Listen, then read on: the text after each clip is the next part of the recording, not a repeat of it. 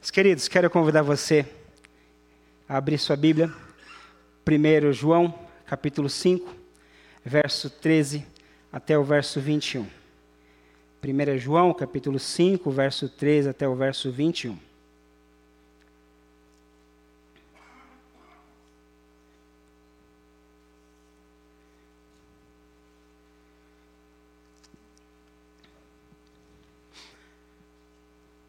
Primeira João 5, de 13 a 21, diz assim a palavra do Senhor.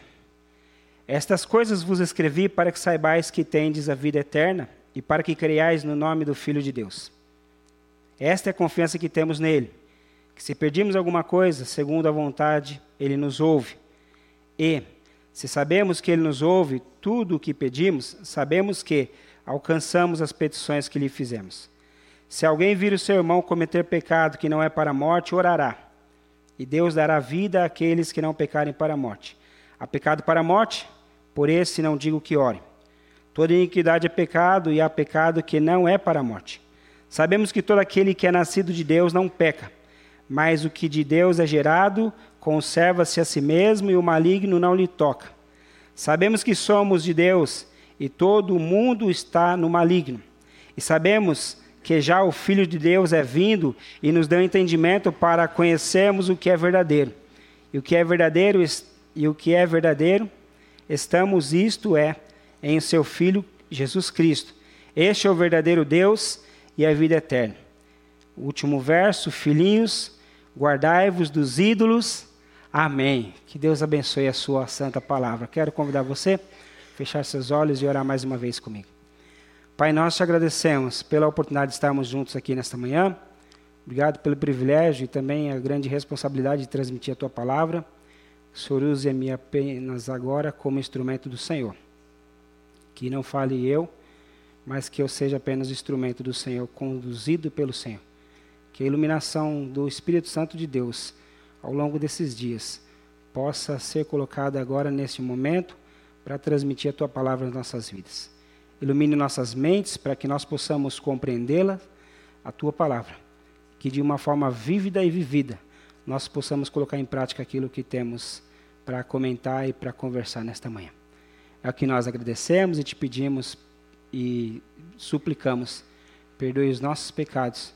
Em nome de Jesus Cristo. Amém. Os queridos, nós temos aqui duas considerações importantes para nós podermos entender aquilo que nós vamos tratar nesta manhã.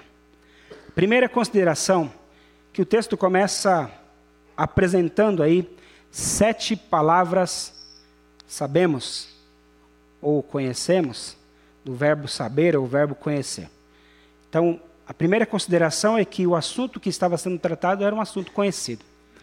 Primeira consideração é que João, quando estava fazendo esta carta, escrevendo essa carta, sendo inspirado por Deus para escrever essa carta, estava então fazendo para pessoas que conheciam o assunto. E quando ele é, trata esse assunto final aqui, nesta primeira carta, ele então está fazendo uma conclusão. A primeira consideração é que esse texto é um texto conclusivo. Então João sabia o que estava falando e as pessoas que estavam ouvindo também sabiam o que eles estavam falando. Eles tinham conhecimento dos assuntos. E é interessante, meus queridos, que ao longo da carta de João, João trata informações acerca da certeza da vida cristã aquilo que é essencial, aquilo que é importante na vida cristã. Então, João vai fazendo isso de uma forma que alguns é, que estudam dizem que é uma forma de espiral. Ele vai e volta no assunto. Ele começa o assunto, começa outro, depois ele volta para aquele assunto, reforça aquele assunto que ele falou. Então, ele vai usando essa técnica para que aquele assunto fique muito bem detalhado, como diz um personagem, nos mínimos detalhes. Então João faz isso. Nos mínimos detalhes, ele começa a tratar os elementos essenciais da fé cristã. Os elementos essenciais para que nós cristãos possamos viver uma vida de propósito que agrade ao Senhor. Dentro dessa consideração, eles compreendiam o que estava sendo falado, os elementos básicos da fé cristã. João, já um idoso, escreve essa carta, muito provavelmente na cidade de Éfeso, e por volta do ano 85 a 90 depois de Cristo, antes do exílio dele na ilha de Patmos. E lá na ilha de Patmos, então, que ele escreve, tem a revelação e escreve a carta de Apocalipse. E é uma carta que não tem endereço para uma, uma, uma igreja específica. É uma carta circular que passava pelas igrejas onde João tinha pastoreado, tinha servido ali também como membro dessas igrejas. Então, essa é a primeira consideração. Era um assunto conhecido. Era algo que eles sabiam que João estava falando. Segunda consideração, que João termina essa frase dizendo: Filhinho, guardai-vos dos ídolos. Amém. Ou seja, que assim seja. De duas umas. Ou João estava com pressa de terminar a carta e colocou um assunto que não tem nada a ver, ou João está falando de idolatria e tem tudo a ver com aquilo que ele estava falando. É claro que eu acredito que João não colocou essa frase de forma aleatória. João sabia muito bem o que ele queria dizer. João estava falando de uma forma muito atenciosa, dizendo: filhinhos, ou seja, filhos de Deus, tomem cuidado com a idolatria que vocês cometem. Filhos de Deus, tomem cuidado com a idolatria que cerca e ronda os seus corações. Filhos de Deus, tomem cuidado com a idolatria. Mas é claro, meus queridos, que quando a gente começa a olhar esse versículo e a gente começa a procurar a idolatria, a nossa mente começa a lembrar do Antigo Testamento, alguns textos até do Novo Testamento, e a gente começa a se perguntar: mas João está falando de ídolos, mas que ídolos João está falando? Porque a gente não vê citação nenhuma. Por exemplo, nós conhecemos no Antigo Testamento a divindade chamada Nebo e também Bel, que eram deuses da Babilônia. Nós conhecemos que esses deuses eles eram adorados por causa da prostituição e também por causa do sacrifício infantil. Nós conhecemos um, um Deus abominável chamado Moloque, e então é, esse Moloque exigia dos seus adoradores que eles então apresentassem um filho mais velho, o primogênito, e esse filho era queimado na fogueira. Então os, os amonitas, eles queimavam os primogênitos em adoração a Moloque. Nós conhecemos, por exemplo, Dagon, que era um deus dos filisteus. Nós conhecemos Astarode e também Azerá, que era um deus dos cananeus. Nós também sabemos que Baal também era adorado na, em Canaã. Então nós sabemos de relatos do Antigo Testamento que fala sobre muitas divindades. Nós temos muitos textos que falam sobre divindades, mas João não estava falando desses ídolos. João não cita nenhum problema ali nas igrejas. João não cita nenhum problema com as famílias cristãs em relação a esses ídolos. Então era um povo que tinha uma adoração a Deus, que não tinha contato com esses ídolos. Nós temos muitos textos que falam sobre os ídolos. João não estava falando desses ídolos, mas a grande verdade é que João estava falando sim para o povo tomar cuidado com a idolatria. Temos diversos textos que falam sobre ídolos. Por exemplo, Jacó tinha em sua família muitas pessoas que adoravam ídolos, porque era uma espécie de amuleto e aí então Jacó começa a dizer: arranquem fora, lancem fora todos os ídolos. Nós temos, por exemplo, Josué dizendo para o povo, em Josué capítulo 24, verso 23, o que Josué diz para o povo: deitem fora todos os ídolos e consagrem o seu coração ao Senhor Deus, o Rei de Israel. Então Josué também disse, dizendo para o povo: Olha, lancem fora todos os ídolos. Nós temos um texto muito bonito também, em, através, escrito pelo profeta Isaías, que lá tinha um homem que ele andava e ele era lenhador, ele colhia lenha, ele fazia fogueira, e metade dessa lenha ele fazia fogueira, e metade dessa lenha ele fazia um altar e um Deus, e então ele se prostrava e ele adorava aquela pedaço de madeira que ele tinha então separado. Ele colhia as madeiras, metade ia para o altar para ser queimado e metade era para ser adorado. E aí então o profeta fala assim: que insanidade adorar algo que está sendo queimado. Que maluquice adorar algo que ele queimou parte disso. Um texto muito bonito que você pode conferir através do profeta Isaías. Nós temos um texto, por exemplo, no Novo Testamento, em Atos, se eu não me engano, Atos capítulo 17, o apóstolo Paulo chega numa cidade lá na Grécia, então essa cidade era uma cidade muito idólatra, e eles tinham cuidado, os gregos eles tinham cuidado de agradar a todas as nações, né? E então os gregos eles começaram a fazer um espaço onde eles colocaram todas as adorações, todos os nomes dos deuses. E lá eles ainda pensaram assim: ah, vamos quem sabe a gente vai esquecer de um, vamos fazer o seguinte: vamos colocar ali é, uma placa dizendo ao Deus desconhecido. E aí então o apóstolo Paulo chega naquele lugar, elogia a religiosidade das pessoas, não a adoração, mas a religiosidade, a importância.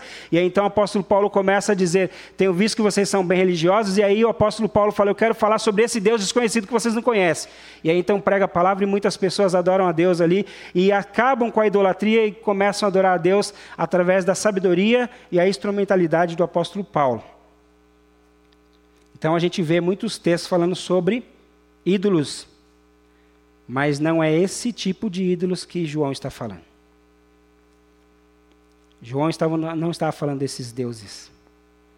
Eu sei, meus queridos, que a gente aprende desde cedo, principalmente você que nasceu dentro da igreja cristã evangélica, você aprende desde cedo que idolatria é pecado. Idolatrar imagens é pecado. Eu sei que os mandamentos condenam a idolatria. Eu sei que a idolatria é terrível. Eu sei que a idolatria ela é horrorosa. Eu sei que a idolatria nos afasta de Deus. Eu sei que a idolatria nos causa muito mal, nos faz mal e nos afasta da comunhão com Deus. Mas não é essa idolatria que João estava falando. Hoje me convém falar nesta manhã que eu e você também somos idólatras. Hoje me convém falar nesta manhã que eu e você sim somos idólatras.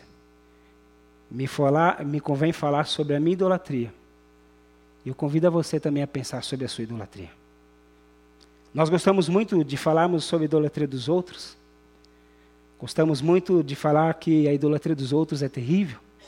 Gostamos muito de falar que a idolatria dos outros é assustadora. Gostamos muito de falar que a idolatria dos outros é pavorosa. Gostamos muito de falar que a idolatria dos outros é abominável. Mas eu quero dizer que eu e você também somos idólatras. E a mensagem desta manhã, o tema é: cuidado com a nossa idolatria. Cuidado com a nossa idolatria.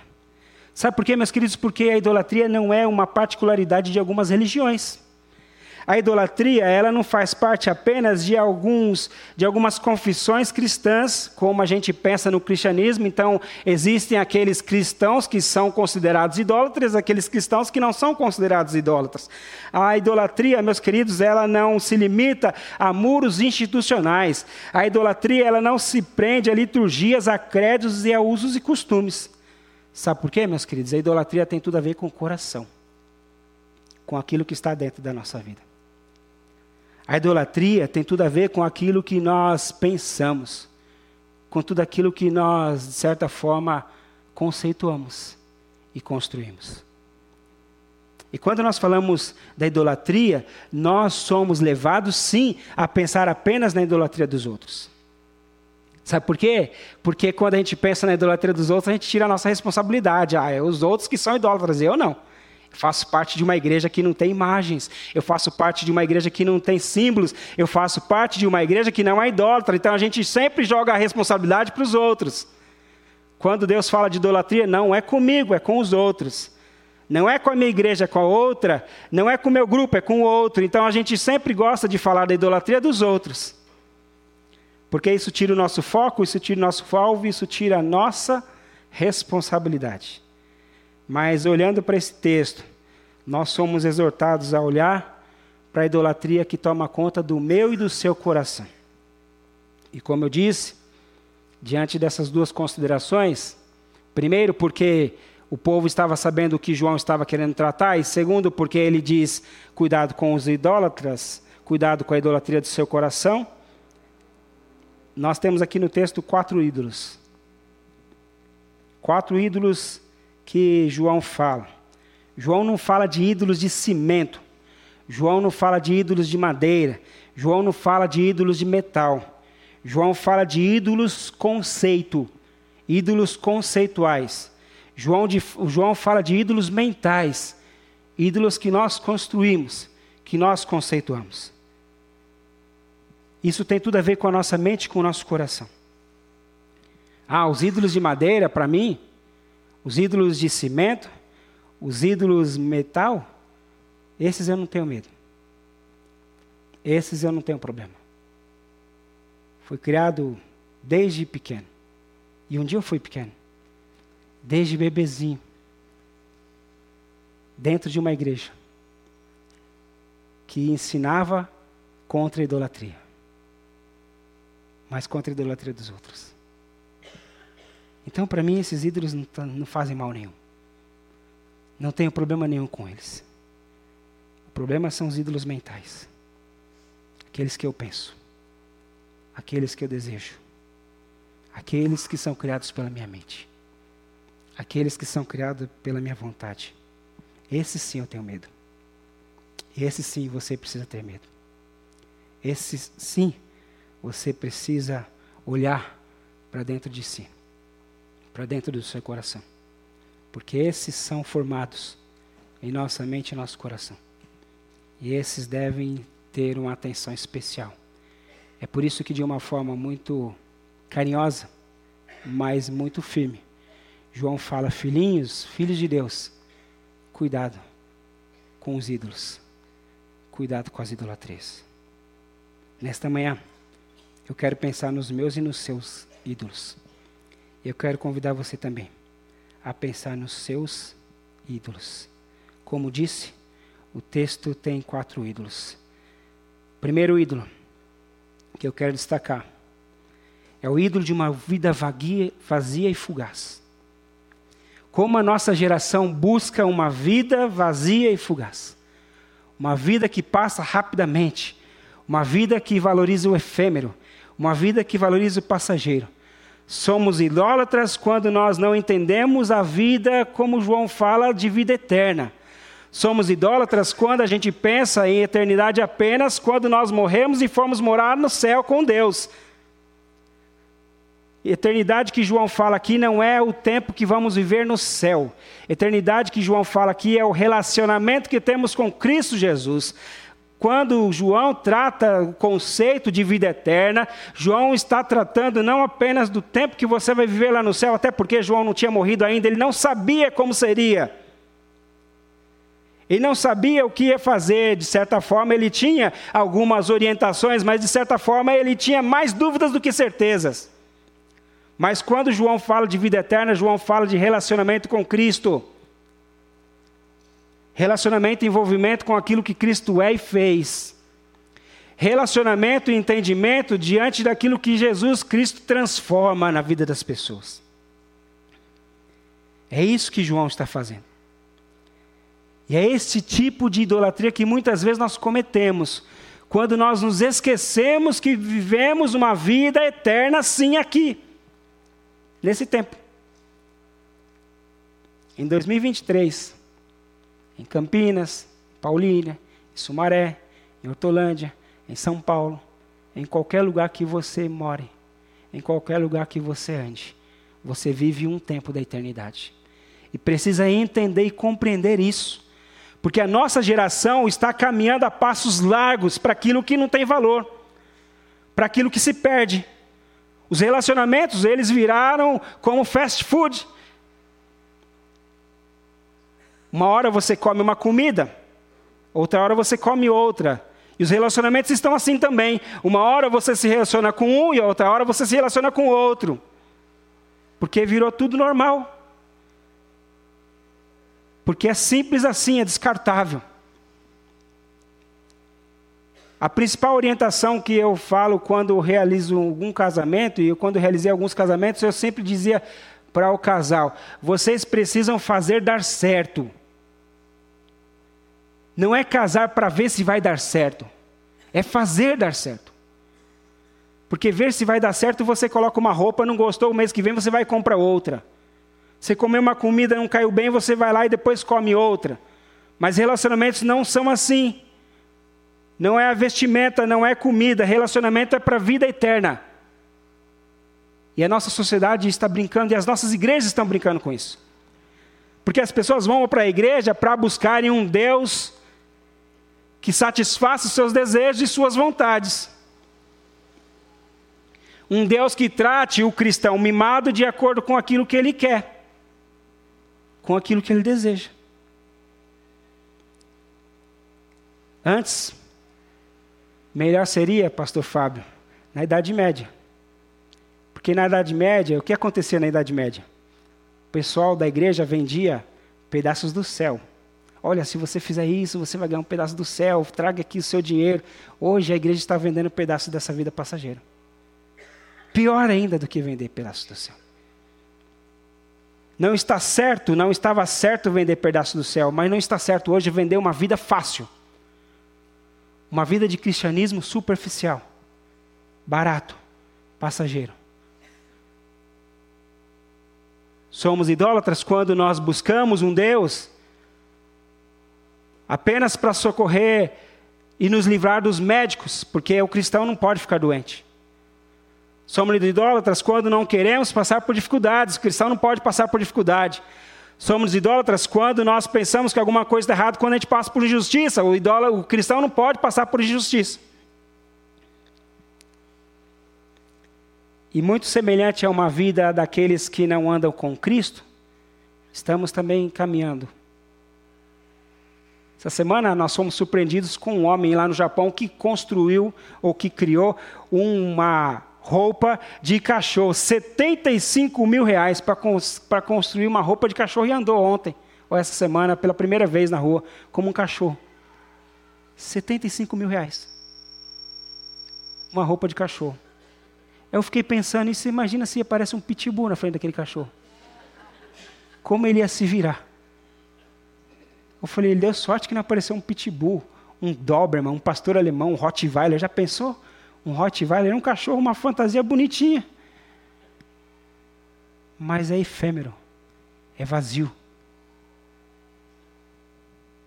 Somos idólatras, meus queridos. Quando a gente valoriza, por exemplo, um passo de um jogador, como estão valorizando o Mbappé, por exemplo, 3,6 bilhões por ano dá 10,5 milhões por dia. E a gente fica preocupado em comprar roupa. Fica preocupado em comprar a marca desses jogadores. E os cristãos estão entrando nessa vida. Porque não valorizam aquilo que Jesus Cristo fez. Porque vida eterna tem tudo a ver, tem tudo a ver com aquilo que Jesus fez por nós. Preste atenção numa coisa, meus queridos. Não existe vida eterna sem sofrimento. Neste âmbito aqui, não existe vida eterna sem sofrimento de relacionamento com Cristo. Não existe vida eterna sem doenças. Não existe vida eterna sem problemas, sem angústias, sem injustiças. Porque tudo isso faz parte da nossa vida por conta do mundo que jaz no maligno e nós vamos passar por isso. Quando nós somos e quando nós entendemos a vida eterna. Nós somos moldados por Cristo para enfrentar essas situações e vencê-las, não para fugir delas, porque elas virão. Quando nós somos moldados por Cristo, nós somos moldados para que nós possamos, de certa forma, viver de acordo com a vontade do Senhor. Então, esse é o primeiro tipo de idolatria que muitas vezes nós vivemos. O segundo ídolo que nós temos é um ídolo que João cita aí, é um ídolo da falsa oração, baseada em meus propósitos. Os evangélicos estão cada vez mais idolatrando um conceito de, de oração baseado no misticismo, que acredita em forças espirituais e sobrenaturais, em busca de se comunicar com o sagrado para receber sinais e mensagens. Os evangélicos estão buscando um Deus com a torcida de nariz da feiticeira. Os evangélicos estão buscando um Deus como a gente via naquele filme, naquela série da Dini Eugênio. Os evangélicos estão buscando aquela frase que a Dini Eugênio falava: Sim, sim, Salabrim, transforme tudo isso em ouro para mim. Aqueles que são mais jovens não lembram, mas vamos contextualizar. Os mais jovens, os evangélicos, estão buscando a varinha mágica do Harry Potter. Um Deus que satisfaça os seus desejos, e com aquela varinha mágica tem poderes sobrenaturais. Olham para Deus como se fosse um Dumbledore, um homem barbudo, de cabelo branco, barba branca, estando ali para criar e para satisfazer aquele jovem mimado que tem os seus desejos realizados de acordo com aquilo que o seu Senhor tem e quer. Então eu, um cristão egoísta, quero um Deus egoísta. Um cristão medíocre quer um Deus medíocre. Um cristão injusto quer um Deus injusto. Um cristão efêmero quer um Deus efêmero. Meus queridos, o conceito de oração tem tudo a ver com aquilo que Jesus faz por nós. Um conceito de oração, de acordo com aquilo que João está tratando aqui, é um conceito de oração que termina a oração, seja feita a tua vontade. É um conceito de oração que Jesus ensinou na oração do Pai Nosso. Que olha para Deus e considera que Ele é nosso Pai. Mas Ele não é o meu Pai, Ele é o nosso. Ele é o meu, mas Ele também é daquele irmão que eu não gosto. Ele é o meu, mas Ele também é daquele irmão que eu tenho alguma diferença. Ele é meu, mas Ele também é o Deus daquele irmão que vive comigo e precisa viver comigo. Porque o Deus não é meu, o Deus não é seu, o Deus é nosso. O conceito de oração tem tudo, aqui, tem tudo a ver com aquilo que a gente coloca nas mãos de Deus. E com tudo aquilo que nos muda, porque a oração não muda o poder de Deus. O que estão fazendo com a idolatria, esse conceito idólatra de oração, é querendo que Deus mude as circunstâncias e mude diante das circunstâncias, mas Deus não muda.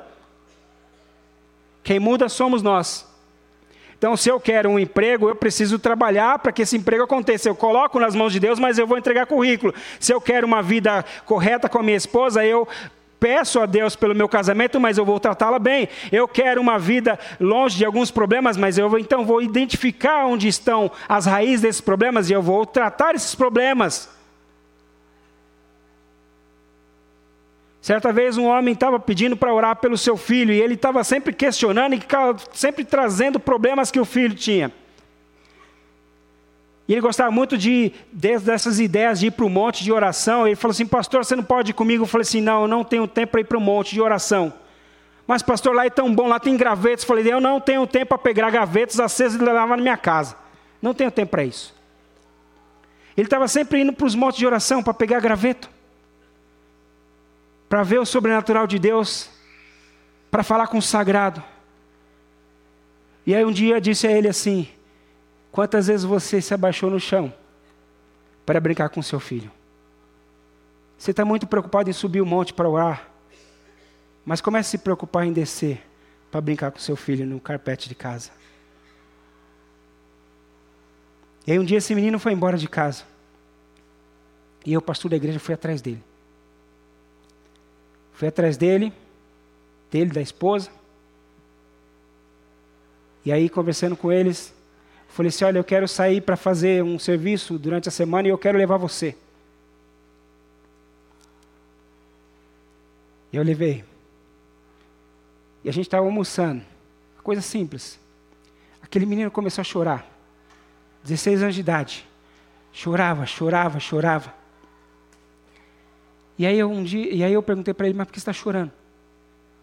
Aí ele falou assim, meu pai nunca me levou para comer um, uma comida no restaurante. Somos idólatras quando a gente quer orar mas a gente não quer mudar. Somos idólatras quando a gente ora, mas a gente se esquece que a oração é através da transformação. Esse é um segundo conceito de idolatria. Terceiro conceito de idolatria. Nós somos idólatras acerca do perdão.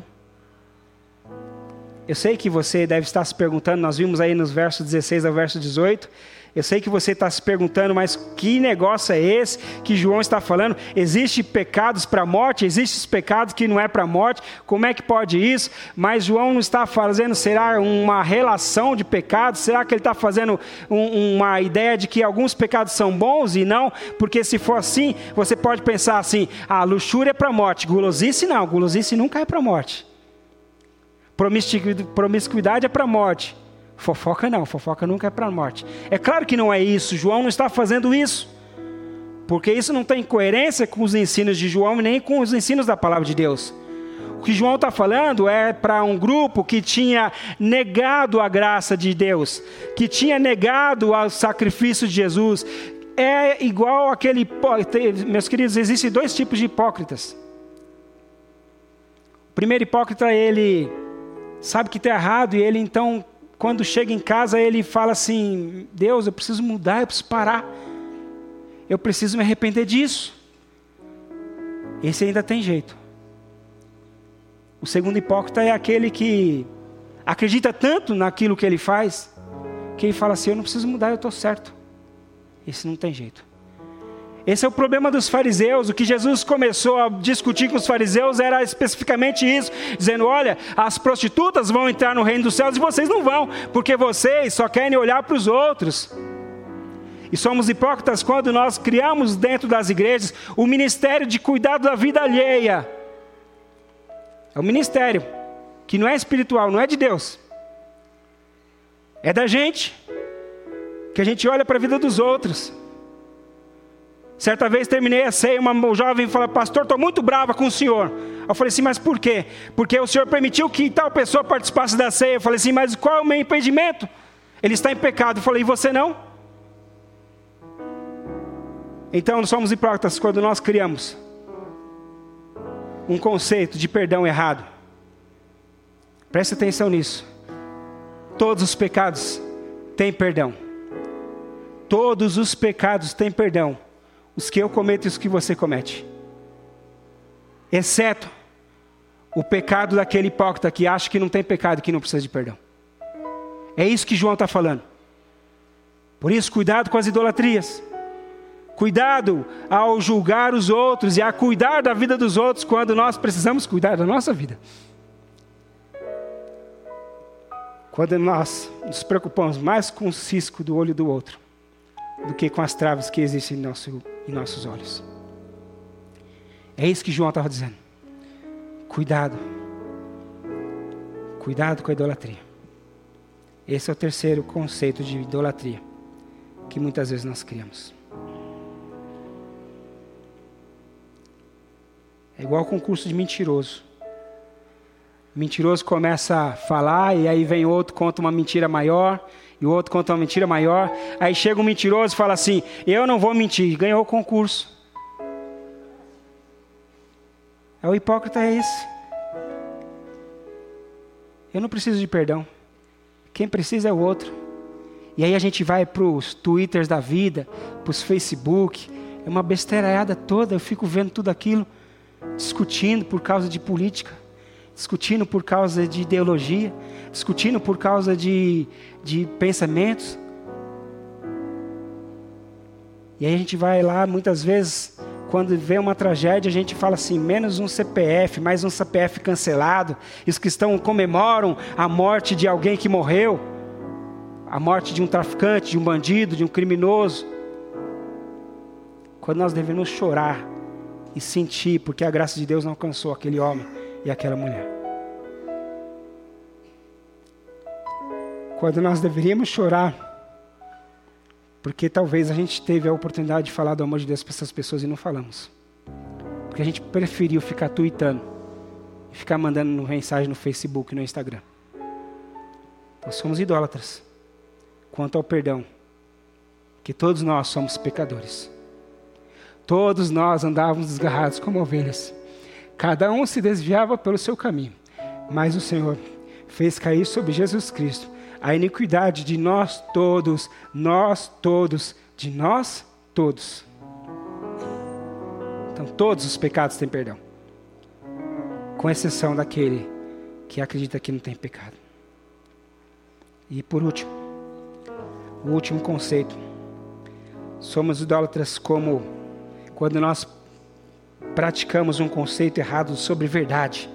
Ah, meus queridos, se tem um conceito que o cristão gosta de falar, é sobre verdade.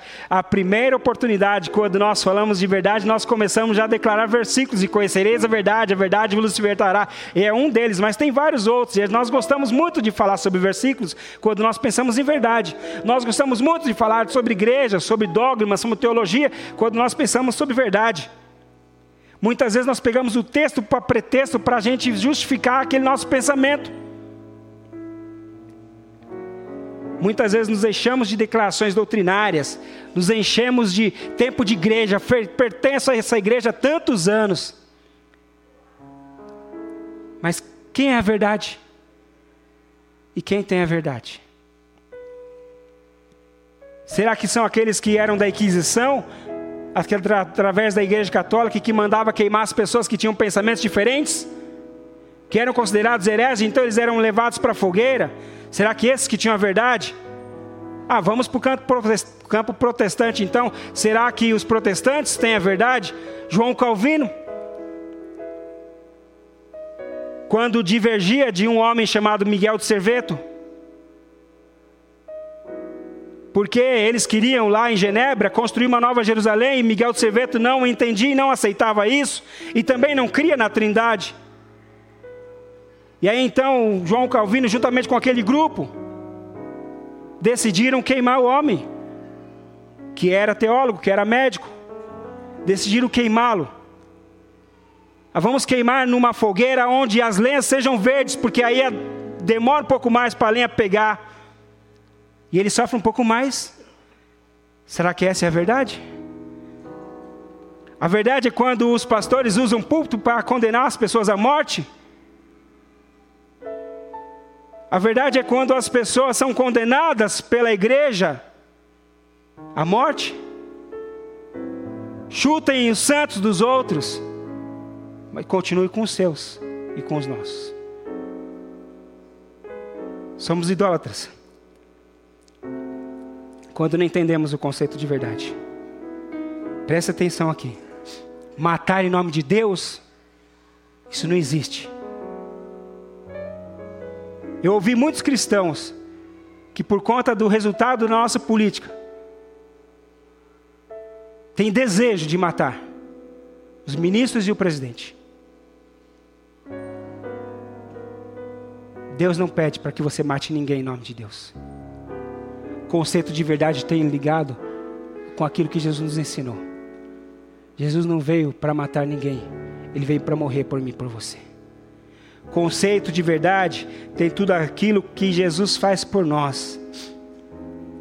Somos idólatras quando nós entendemos e condenamos os outros. Preste atenção, meus queridos. A igreja não é um tribunal do mundo. A igreja não é um tribunal do mundo.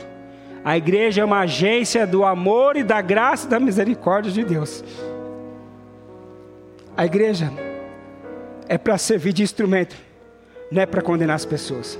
Se as pessoas forem condenadas, é porque elas escolheram e decidiram não seguir a Deus e não aceitar Jesus Cristo, mas quem faz isso é Deus e Cristo, não o meu e você. Somos idólatras quando nós condenamos as pessoas à morte e quando nós nos esquecemos de agir com verdade.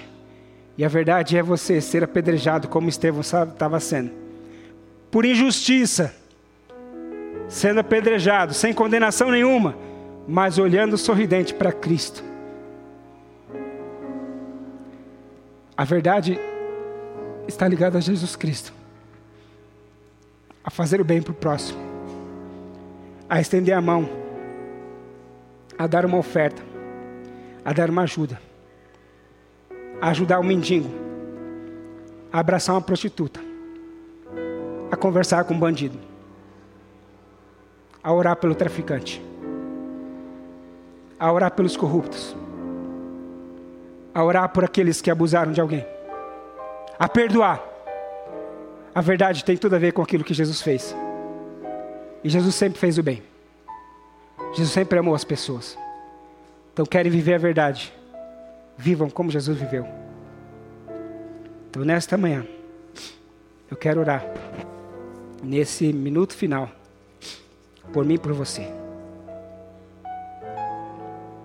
Porque o conceito de verdade tem tudo a ver, tem tudo a ver com aquilo que Jesus fez por mim e por você. Somos idólatras, meus queridos.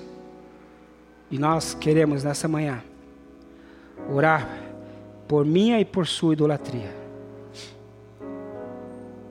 Todas as manhãs eu preciso me perguntar quais são as minhas idolatrias que eu preciso tomar cuidado.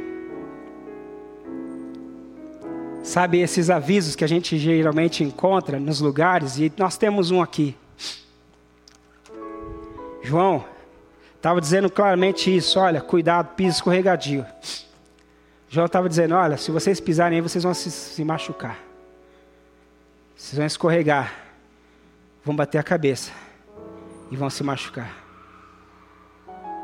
E eu quero convidar você nesta manhã a orar comigo, porque eu quero orar por mim, pedindo a Deus que Ele me ajude para que eu cuide das minhas idolatrias, para que eu não escorregue numa vida efêmera e passageira, para que eu não escorregue numa falsa oração, para que eu não escorregue no sentimento de perdão errado, para que eu não escorregue sobre a verdade que eu preciso viver.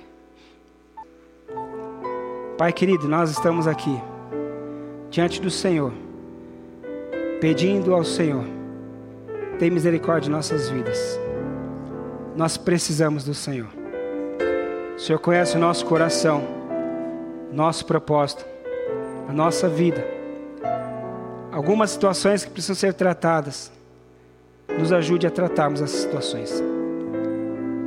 Que através da nossa comunhão com o Senhor, nós possamos estar mais atentos. Assim como João nos exortou, continue nos exortando para que nós cuidemos da nossa vida, para que a gente não escorregue no piso perigoso da idolatria. Para que a gente guarde a nossa vida e viva uma vida de oração, uma vida de comunhão com o Senhor, uma vida de perdão, uma vida de verdade, de acordo com o interesse e o propósito do Senhor. Tem misericórdia em nossas vidas e obrigado por tudo que o Senhor fez por nós e por tudo que o Senhor continuará fazendo. Nós te pedimos e agradecemos. Em nome de Jesus. Amém.